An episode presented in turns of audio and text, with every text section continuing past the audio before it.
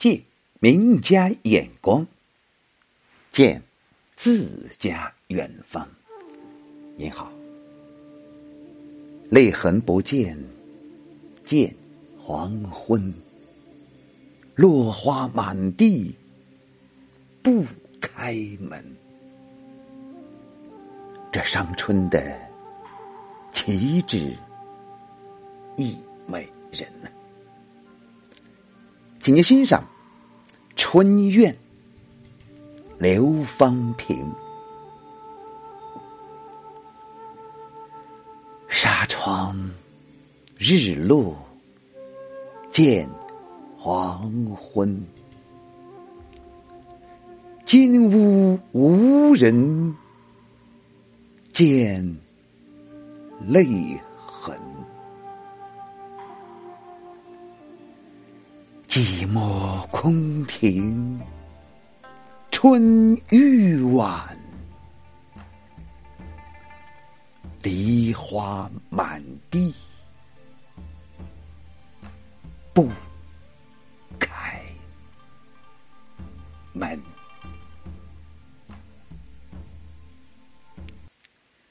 这是一首宫怨诗。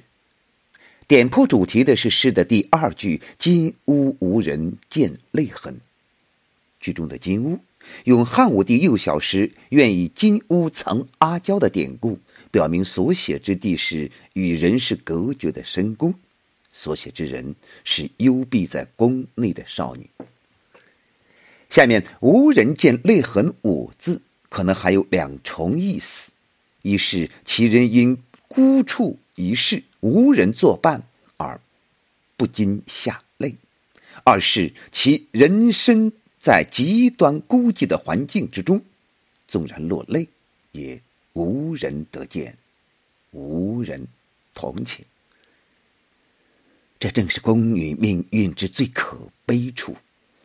剧中的“泪痕”两字也大可玩味，“泪而留痕”，可见其垂泪已有多时。这里总共只用了七个字，就把诗中人的身份、处境和怨情都写出了。这一句是全诗的中心句，其他的三句则都是环绕这一句、烘托这一句的。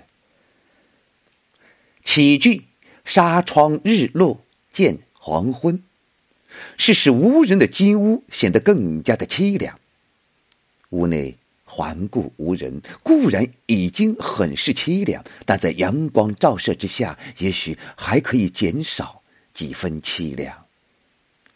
现在，屋内的光线随着纱窗日落、黄昏降临而越来越昏暗，正如李清照《声声慢》词中所说的：“守着窗儿，独自怎生得黑？”其凄凉况味也就更可想而知了。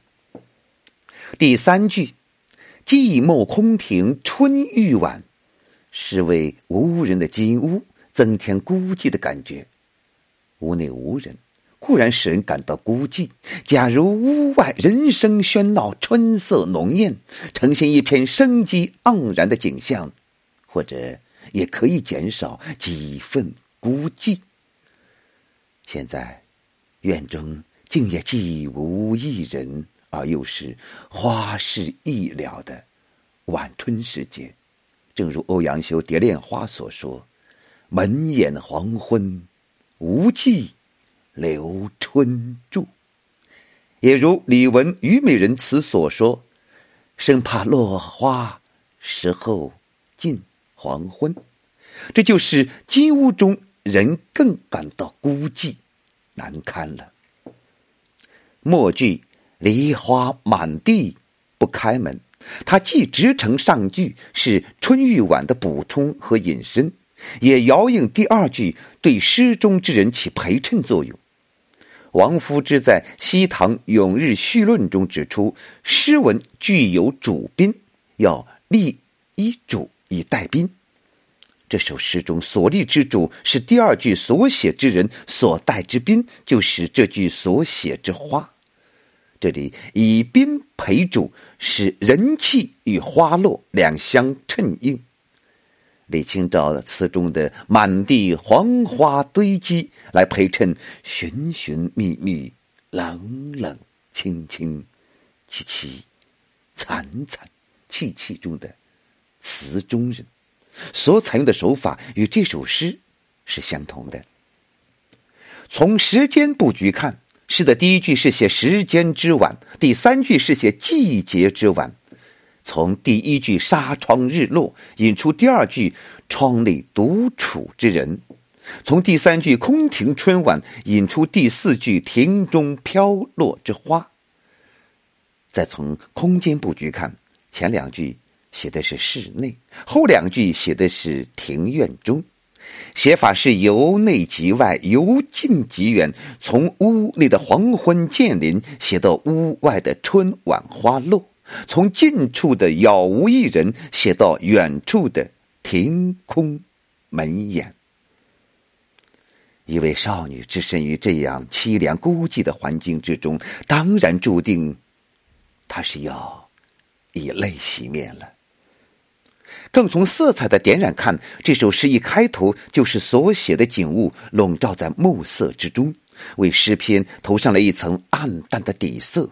并在这暗淡的底色之上，衬映以洁白耀眼的满地梨花，从而烘托出那样一个特定的环境气氛和主人公的伤春情绪。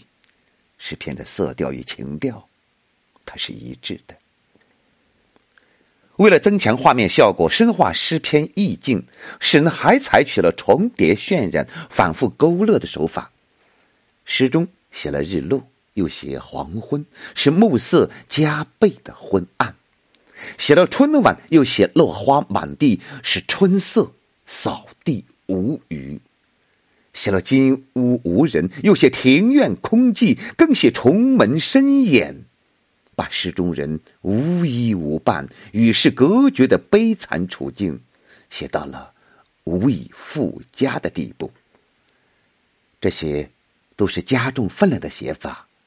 是为突出工人的怨情而着意刻画的那样一个凄凉寂寞的境界，得到最充分的表现。一日之愁，黄昏为妾；一岁之怨，暮春居多。不忍见梨花之落，所以雁门。不开。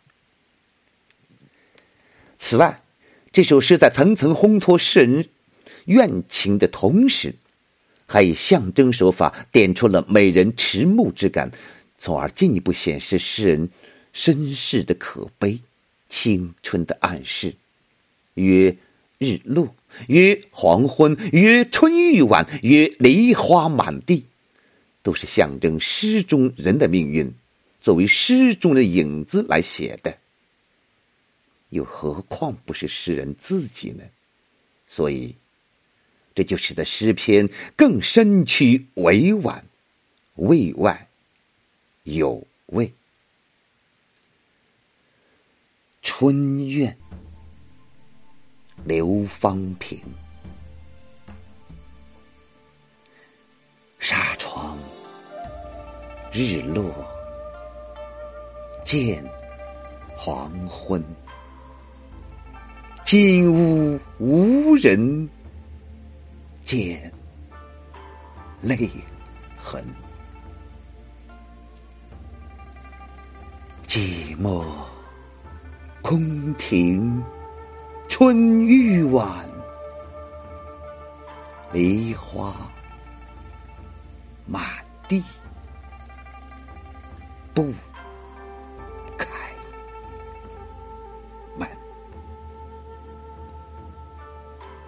谢谢收听，再会。